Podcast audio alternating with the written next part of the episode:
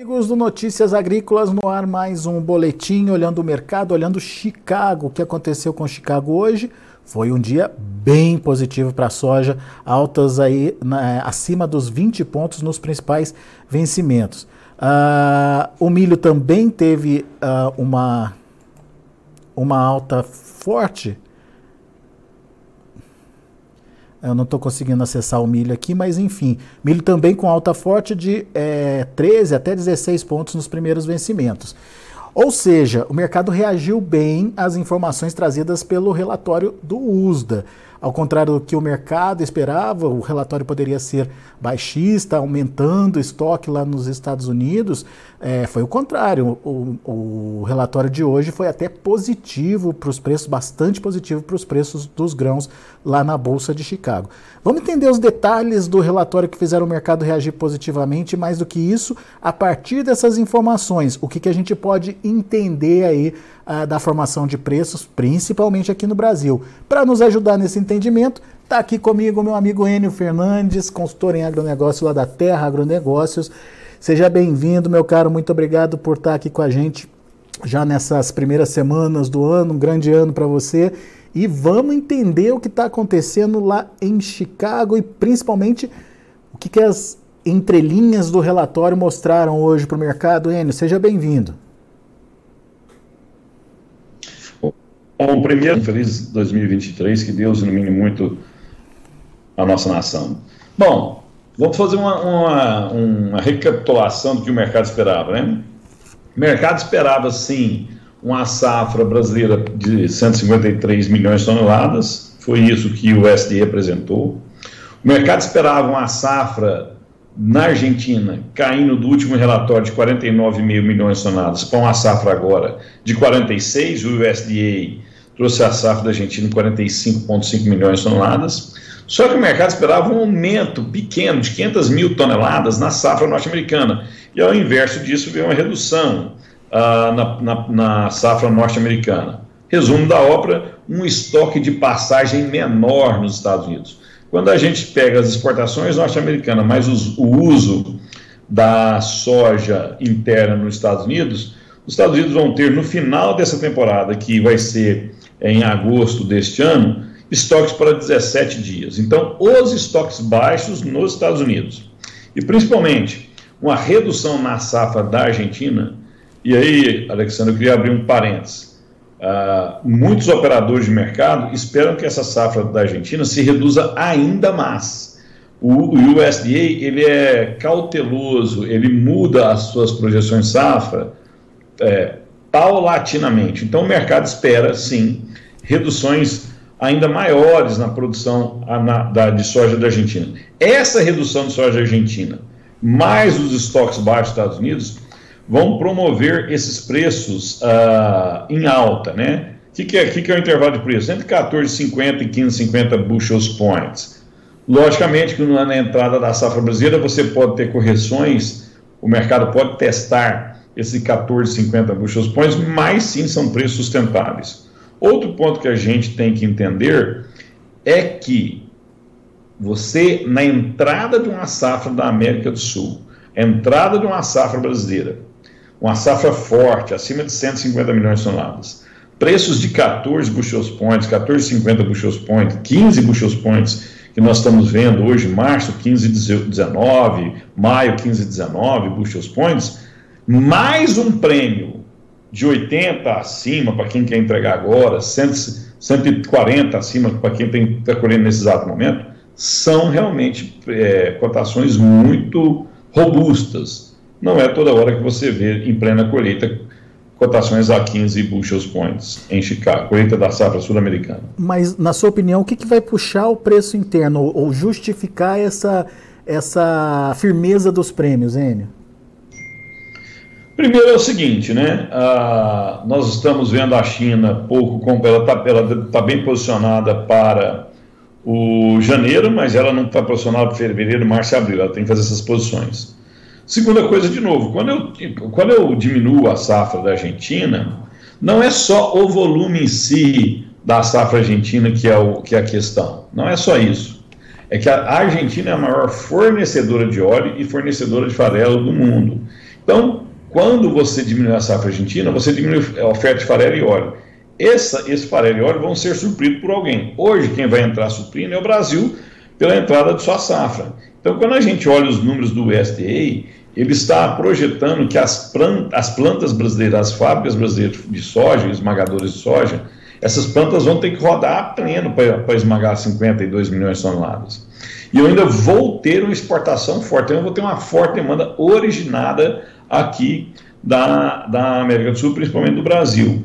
E daqui uns dias nós estamos discutindo de novo se o americano vai plantar mais soja, se vai plantar mais milho, e eles não têm muito que, que aumentar lá. Nós precisamos de safras boas nos Estados Unidos para esses estoques norte-americanos melhorarem. Então, quando eu pego todo esse contexto, a gente acredita sim que essas cotações devem trabalhar nesse intervalo de preço que eu falei, dessa resistência e desse suporte. Entre 14,50 até uns 15,5 talvez. Mais é, prêmios. Acima de 15 são momentos interessantes para o produtor proteger sua operação, principalmente se ele, se ele tem dívidas em dólar, né? Outra coisa que o produtor tem que olhar com atenção são as posições para 2024, né? Uh, a depender se esse mercado teste 14 bushels points no maio, no março lá na frente, pode ser preços interessantes para ele fazer as suas operações troca de fertilizante por soja em 2024, troca de glifosato por soja em 2024. Preços nesses patamares, ah, existem operações interessantes para ele fazer ou no físico ou no mercado futuro que, ou através de troca, que ele pode garantir boas relações de troca soja-produto. Não pensar só no financeiro em si. Uh, hoje, hoje, por exemplo, a gente já tem essa soja em Chicago acima dos 15. É, o março está 15,19, o maio 15,20. Já é momento de, de participar, Enio, na sua opinião? Ou é momento esperar... de participar, sim, porque além desses preços, eu tenho prêmios robustos prêmios agora, para quem está colhendo nesse exato momento, chegou a operar 150 acima, né? Ah, para fevereiro, 80, 90 acima, né? E, e é importante também ver ah, aonde você está localizado. Vou te dar um exemplo. Os preços de farelo e óleo hoje dão resultado para, essas, para as plantas esmagadoras, né? Tem, tem fábrica que precisa repor seus estoques. E porque quando eu falo dar resultado, a gente tem que entender o seguinte: uma planta de soja, uma planta esmagadora de soja parada, o custo fixo dessa operação é muito alto. Eu não posso me dar ao luxo de deixar uma planta parada. Se eu compro a soja, esmago, vendo farelo, vendo óleo e tenho lucro nessas duas operações, eu, eu, eu, sou estimulado a rodar minha planta. O custo de uma unidade esmagadora de soja parada é muito alto. Muito bem. Demanda interna pleno vapor, então, aqui no Brasil, necessidade de esmagamento, indústria comprando, é, ajudando aí a, a, puxar os prêmios. E a demanda internacional chegando, principalmente com a China, com necessidade de compra é, a partir de, de fevereiro. Agora, a minha dúvida é, é, essa necessidade, quer dizer, a dúvida de, de muita gente é, é o real, a real necessidade de compra da China, né? Será que, que eles vêm com tudo ou eles vão vir pianinho aí, enfim, para tentar evitar uma pressão nos preços no mercado internacional, Enio? Bom, a gente tem que entender que essas pressões já estão sobre a mesa. De novo, eu estou entrando com a safra brasileira agora, né? Eu ainda tenho soja nos Estados Unidos a ser comercializado, os estoques mostram isso.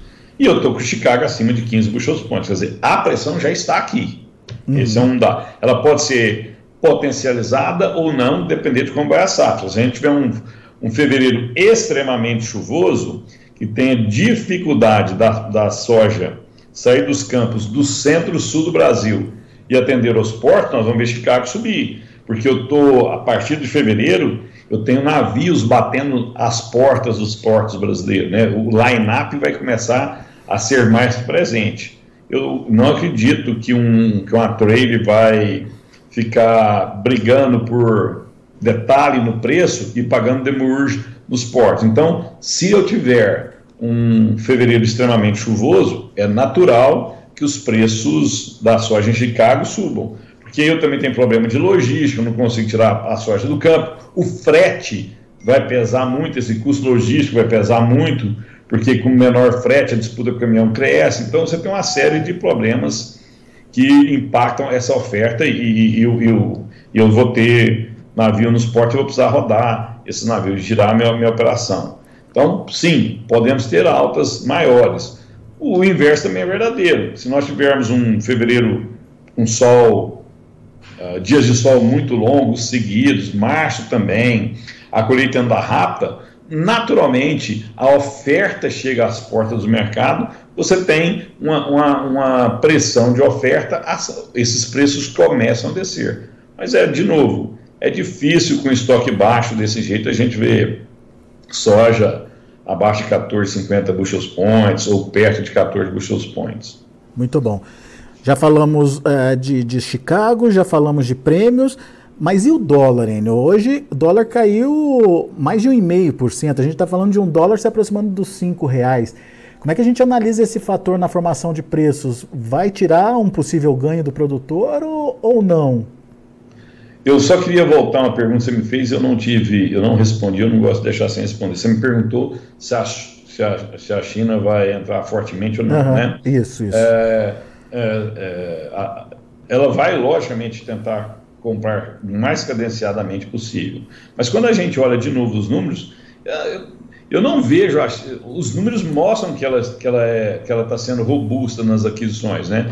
O, o, o número que a, de, de importação de 96 milhões de toneladas é muita soja, é muita soja que precisa ser comprada, né? Uh, então, os, os dados estão mostrando sim que a China vai estar presente. Sobre a moeda norte-americana, é interessante, né? é, sai alguns resultados, aí a gente vê dólar buscar 5,50, 5,40, 5,30. É, sai outra interpretação de mercado, ele fica testando 5, pode chegar a 4,80. Algum, alguns analistas financeiros acreditam que o ponto de equilíbrio seria 4,80 dessa moeda norte-americana. Só que o boletim Fox, o boletim do Banco Central, que reúne as mais de 100 uh, agentes especializados no mercado, os que têm mais peso no mercado, estão mostrando uh, na última semana, nessa semana, que saiu na sexta e é publicado na segunda, né? Uhum. Uh, 5,26. Eu, eu, não, eu não estou tão otimista assim com o mercado para achar que esse dólar venha a 4,80, 5. E eu, eu vou pôr o meu ponto sobre a mesa. Nós estamos, nós, nós, primeiro, nós temos 37 ministérios, você tem uma confusão, é muita gente para você controlar o discurso. Segundo, nós temos um ministro da Fazenda que, apesar de bem intencionado, ele precisa ganhar o respeito do mercado. E, e, e, as, e as projeções que estão sendo indicadas são um Estado muito focado em arrecadação e pouco no controle de gastos. Né? Terceiro, ah, nós, vamos ter, nós temos a maior taxa de juros do mundo, esse dinheiro vai vir para cá. Essa sim é uma, é uma é um, é um ponto de atenção. Isso aqui sim é um ponto de atenção. Mas se fosse só isso que pesasse, né, a, a tensão política às vezes pesa mais do que a, a, somente a questão financeira. Esse dinheiro entra e pode ficar durante um determinado momento. É, agora, para o fim do ano, preços abaixo de 5, eu, eu acho um, é um excesso de otimismo. Muito bem, então não seria o dólar a atrapalhar esse bom desempenho dos preços é, em reais, pelo menos essa expectativa aí é, nesse curto médio prazo, certo? Certo, e vamos lembrar o seguinte: nós estamos discutindo se vai ficar abaixo de 5 ou perto de 5. Dólar a 5 reais, você pode falar tudo do dólar, mas não é um dólar baixo. Uhum, isso é verdade. É, isso é, é verdade. um senhor dólar. Né? É. Muito bem. Enio, só, só para a gente encerrar, sua, é, sua orientação para o produtor que está ouvindo a gente agora, principalmente aquele produtor que está atrasado nas vendas. Bom, o primeiro ponto é o seguinte: lucro ele só é real quando você exerce a sua margem, quando você faz a venda. Não adianta eu ter um produto na mão que está me dando lucro e eu não exercer essa venda, você não realiza. Então, lucro você põe no bolso. Primeiro, primeiro ponto esse. Outra coisa que os produtores têm que olhar com extrema atenção é que o custo de produção esse ano foi simplesmente absurdo. E ele tem que ter certeza desse custo de produção dele pra, quando ele analisar, ele vai ver, mesmo com Chicago a 15 dólares por bushel, mesmo com o dólar orbitando entre 5 e 5,20, as margens existem, mas elas não são tão confortáveis. Quando eu falo margem, eu estou falando margem total, eu não estou falando EBITDA, capacidade de gerar caixa. Por quê? Todo produtor tem sua terra própria, mas ele também arrenda. Ele aloca outras áreas para produzir. A grande maioria dos produtores produzem área própria, mas também produzem área arrendada. Ele tem depreciações a pagar, tem um custo de oportunidade dessa terra a pagar. Quando a gente põe o custo completo, as margens realmente são apertadas. EBITDA é uma coisa, margem líquida é outra.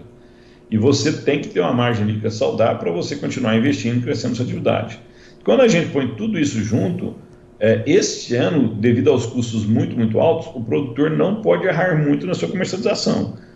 No final do ano ele pode ter resultado de EBITDA, mas ele não pode ter, às vezes ele pode perder a oportunidade de margem líquida. Em anos que o risco é alto, eu gesto a minha atividade com mais cuidado eu privilegio a segurança e não o lucro. Então, esses são os cuidados que os produtores é, têm que lembrar. E, por último, lembrar o seguinte: o ano passado a gente entregou, aí depende da fonte que você escuta, né? 125, 129 milhões de toneladas de soja. Nós estamos indo para 150 milhões de toneladas de soja. 153. O nosso número é um pouco mais baixo do USDA, ele está mais perto de 150, principalmente por causa da um probleminha uh, no Rio Grande do Sul e também um, o fotoperiodismo, muita soja plantada um pouco mais tarde, você tem uma, um potencial produtivo um pouco menor. Mas, de qualquer jeito, é 150 ou 153. Uh, ah, é muita soja chegando no mercado. Uh, nós vamos precisar de uma operação logística muito rápida, muito, muito estruturada. Uh, eu, eu, eu exportar 91 milhões de toneladas, ainda exportar milho, exportar açúcar, as, as usinas de etanol e, e cana-de-açúcar estão projetando exportações maiores de açúcar porque o preço do etanol não vai ficar tão competitivo. Então, quando eu ponho tudo isso sobre a mesa, eu não posso deixar as oportunidades passar de eterno, né? Muito cuidado na sua comercialização, muito cuidado com proteger sua margem. Belas dicas, N. Fernandes, meu amigo. Obrigado mais uma vez pela sua participação conosco aqui. Volte sempre. Um grande abraço, um grande ano a todos. Tchau, tchau. Valeu, N. Abraço. Está aí N. Fernandes, Terra Agronegócios, trazendo a sua análise, a sua percepção do mercado. O Enil está otimista e é, considerando aí que o mercado deve ter um intervalo bastante interessante de negócios entre 14,50 até 15 é, dólares e meio por bushel. Dois fatores poderiam ajudar aí uh, o mercado a se manter firme, se manter em patamares mais elevados. Quebra na Argentina, que pode ser maior até do que o USDA uh, acabou de projetar no seu relatório de oferta e demanda. E estoque menor nos Estados Unidos, que foi confirmado hoje pelo Departamento de Agricultura lá dos Estados Unidos. É, isso mexeria com o mercado internacional e de forma indireta também no mercado interno, porque sem a Argentina fazendo aí é, a sua produção de farelo e óleo, lembrando que a Argentina é o grande fornecedor de farelo e óleo é, para o mundo, o Brasil acaba abocanhando parte dessa produção. Ou seja, indústria interna também é, é, precisando comprar a soja brasileira. Então, demanda forte, exportadora, mais demanda interna também forte, é, traria aí é, preços positivos ou bastante positivos para o produtor brasileiro, principalmente na hora que a gente soma o preço lá em Chicago mais é, os prêmios aqui no Brasil. O N falou de prêmios já na casa dos 180, 150 aí para o curtíssimo prazo e uh, prêmios de mais de 80 aí um, para os meses uh, subsequentes. Então, atenção para as oportunidades de negócio, sempre que o mercado estiver acima dos 15 dólares por bushel com prêmios elevados, vale a participação. Vamos ver como encerraram as negociações lá na Bolsa de Chicago. De olho na tela, você acompanha comigo a soja, fechando com 14 pontos e meio de alta para o janeiro a 15 dólares e 29 centos por bushel. O março, 15 dólares e 18 centos por bushel, 25 pontos e meio de elevação. O maio, 15 dólares e 19 centos por bushel, subindo 22 pontos mais 75. O julho, 15 dólares e 18 centos por bushel, alta de 20 pontos mais 75. Vamos ver o milho. Para março, 6 dólares e 71 centos por bushel, 15 pontos de alta. Para maio, 6,69, 14 pontos mais 25 de elevação. Julho, 6,61, alta de 13 pontos. Setembro, 6 dólares e 13 centos por bushel, 7 pontos e meio de alta. E a gente tem também o trigo.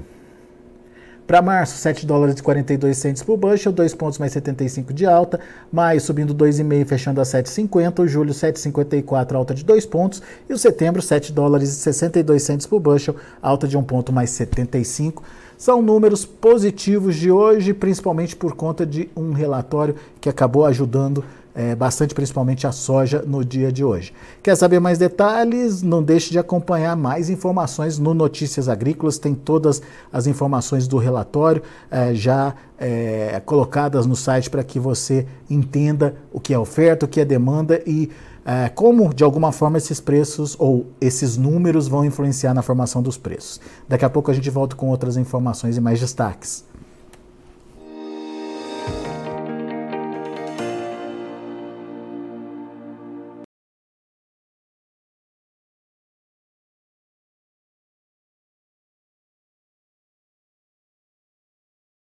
Participe das nossas mídias sociais no Facebook Notícias Agrícolas, no Instagram arroba Notícias Agrícolas e em nosso Twitter arroba Noteagri. E para assistir todos os vídeos, se inscreva no YouTube, na Twitch, no Notícias Agrícolas Oficial.